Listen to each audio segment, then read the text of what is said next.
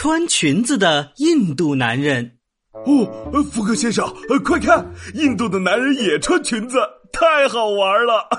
这没什么值得大惊小怪的，他们穿的是印度的民族服饰。这种像裙子一样的服装叫拖地，拖地本身是一块长方形的花布，是印度最古老的本土服饰。呃，福格先生，呃，你看那些印度男人的头上还戴着一种很奇怪的帽子呢，呃有白的、红的、黄的，有高的、矮的、胖的、瘦的，嘿嘿，好有趣啊！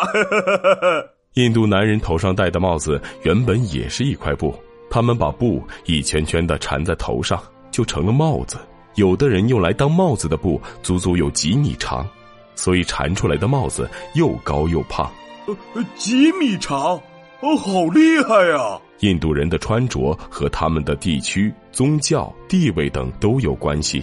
信锡克教的印度人一定要缠头巾，而信印度教的人可以随时把头巾拿下来。所以说，光看一个印度人的穿着，就能知道他的地区、宗教等情况。